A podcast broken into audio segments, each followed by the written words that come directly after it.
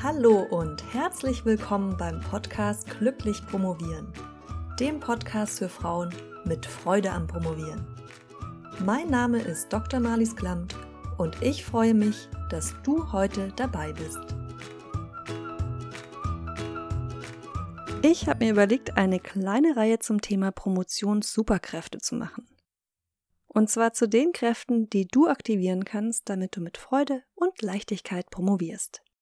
Die Kräfte, die du sowieso schon in dir trägst, aber zu denen du vielleicht gerade keinen Zugang hast. Oder denen du nicht besonders vertraust. Bei denen du denkst, dass sie mit deiner Doktorarbeit gar nichts zu tun haben oder vielleicht sogar schädlich für diese sind. Ich kann mir gut vorstellen, dass das auch beim Thema Intuition der Fall ist. Intuition? Pff, das ist doch nur was für Spirituelle. Die Promotion ist ein rationales Geschäft und da hat Intuition oder meine innere Stimme nichts zu suchen. Das sehe ich ein wenig anders. Und heute will ich dir erklären, warum das so ist. Und warum dein Bauchgefühl oder deine Intuition, wie auch immer du es nennen willst, nicht nur nützlich sein kann für deine Dissertation, sondern sogar eine richtige Superkraft. Zumindest wenn es um einen ganz bestimmten Bereich geht. Und zwar Entscheidungen zu treffen. Und außerdem will ich dir zeigen, Achtung, jetzt lehne ich mich noch weiter aus dem Fenster, wieso dein rationales Denken in der Promotionsphase manchmal sogar schädlich sein kann. Manchmal, genau, natürlich nicht immer. Aber jetzt lass mich erst einmal erklären, was ich unter Intuition überhaupt verstehe. Für mich ist das nämlich nichts Übersinnliches. Im Gegenteil. Intuition ist für mich ein Gefühl, das du rational nicht verstehen kannst. Und deshalb interpretierst du das dann als Eingebung, die irgendwie aus dem Nichts zu kommen scheint. Dabei besteht sie aber eigentlich aus all den Erfahrungen, die du in deinem Leben schon gemacht hast. Die sind dir aber natürlich nicht alle bewusst zugänglich. Und weil du dir dann selbst diese Gründe nicht begreiflich machen kannst oder sie nicht greifen kannst, glaubst du, dass die Intuition etwas Übersinnliches sei oder eben nur ein Bauchgefühl. Dabei ist sie wirklich eine Superkraft, aus der du schöpfen kannst. Ein Zugang zu allem, was du weißt, aber worauf du nicht gezielt zugreifen kannst.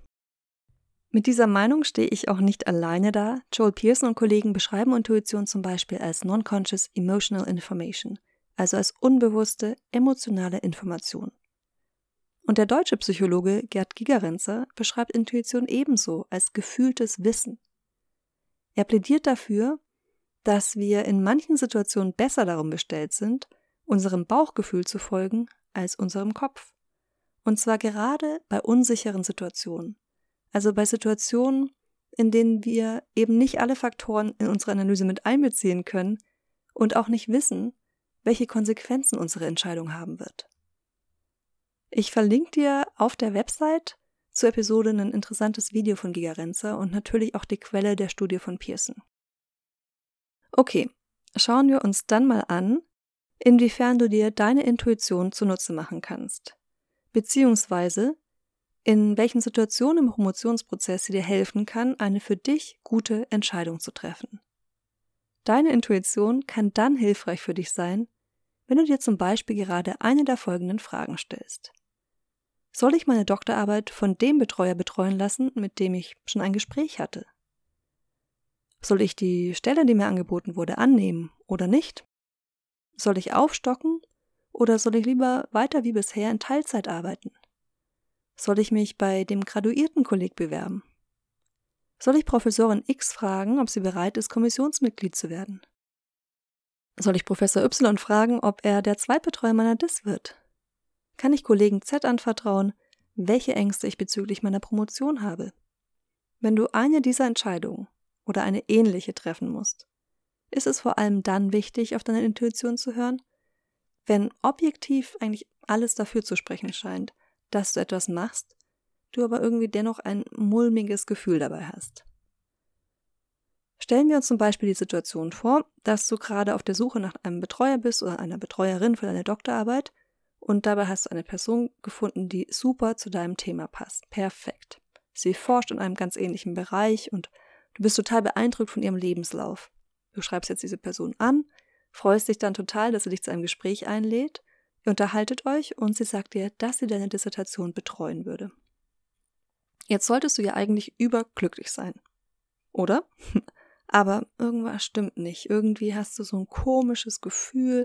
Du kannst nicht ganz den Finger drauflegen, was es ist, aber du zögerst wirklich zuzusagen. Dabei hört sich alles so gut an. Du schreibst dann eine Pro- und Kontraliste und das Einzige, was auf der Kontraseite auftaucht, ist dein dummes Bauchgefühl. Dann denkst du, okay, ich spreche da mal mit anderen Leuten darüber und dann sagen die dir alle, was du für ein Glückspilz bist und dass du unbedingt zusagen solltest und dass es einfach eine Chance ist, die du dir nicht entgehen lassen kannst. Das ist jetzt zum Beispiel ein Moment, bei dem es sinnvoll sein kann, auf deine Intuition zu hören. Vielleicht hattest du ja mit der Art Mensch, wie es der Betreuer oder die Betreuerin in Spee ist, vorher schon mal Probleme. Ja, vielleicht antizipiert dein Unterbewusstsein bereits die Schwierigkeiten, die auftauchen könnten, wenn du dich von dieser Person betreuen lässt. Vielleicht hat es irgendwas wahrgenommen im Verhalten oder der Kommunikation deines Gegenübers, das bisher aber noch nicht in deine bewusste Wahrnehmung vorgedrungen ist.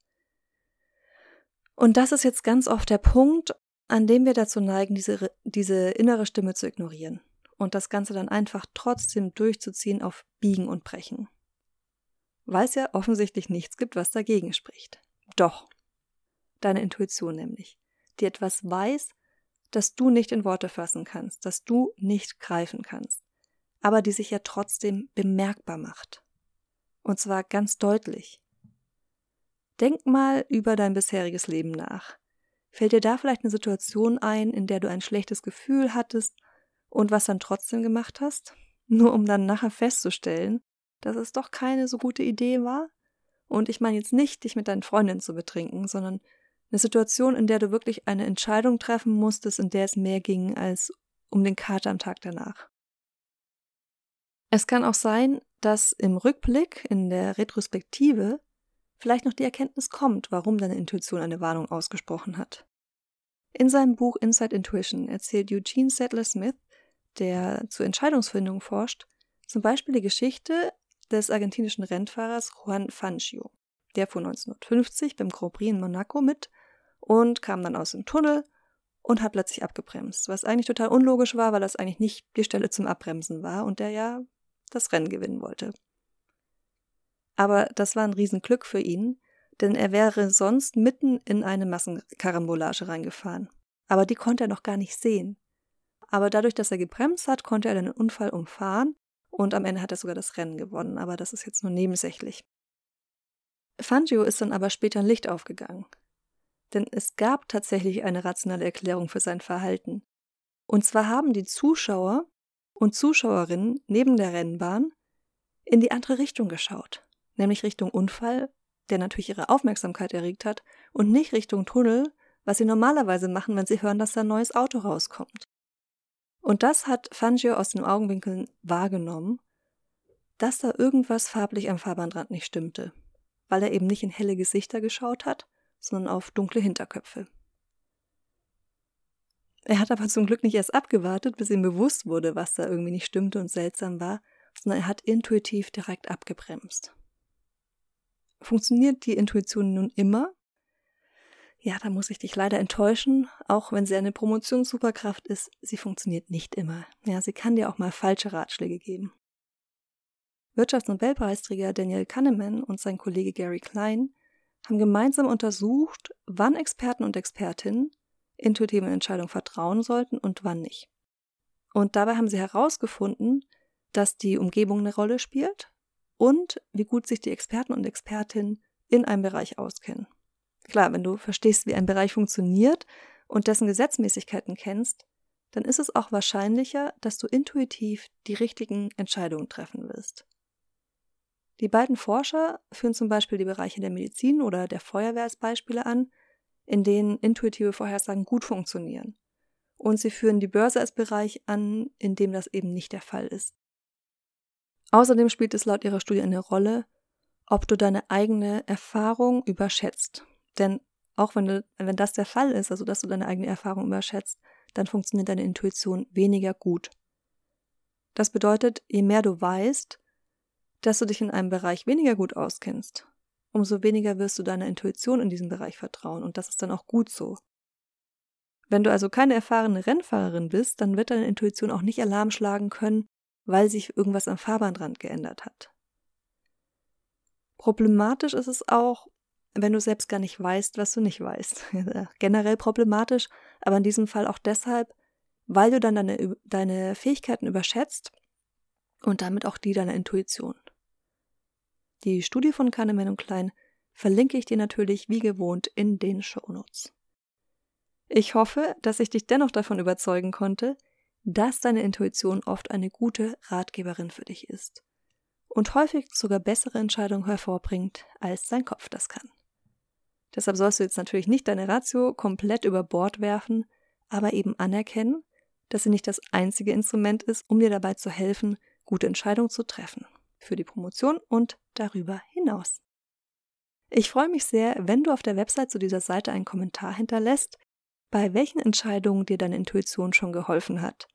Oder wo du sie vielleicht ignoriert hast und das nachher bereut hast. Du findest die Seite unter der Adresse promotionsheldin.de slash superkraft minus Intuition. promotionsheldin.de slash superkraft minus Intuition. Auf der Website promotionsheldin.de findest du übrigens seit kurzem auch eine Anleitung, die ich als Geschenk für meine Promotionsheldin und Podcasthörerin erstellt habe. Und zwar ist das eine ausführliche Anleitung, wie du mit Leichtigkeit einen Zeitplan für deine Promotion erstellst. Falls das also etwas ist, das bei dir gerade ansteht, oder du deinen aktuellen Zeitplan nochmal gründlich überarbeiten willst, weil er nämlich hinten und vorne nicht funktioniert, dann ist jetzt die perfekte Gelegenheit dafür. Wenn du jetzt also intuitiv dachtest, das ist genau das, was ich jetzt brauche, dann nicht lang schnacken, Kopf im Nacken und direkt auf promotionsheldin.de gehuscht, um dir die Schritt-für-Schritt-Anleitung für den Zeitplan für deine Promotion zu sichern. Und nein, damit sind absolut keine Kosten verbunden, außer die fünf Minuten, die du dafür brauchst. Ich verabschiede mich jetzt aber erstmal wieder bis nächsten Mittwoch.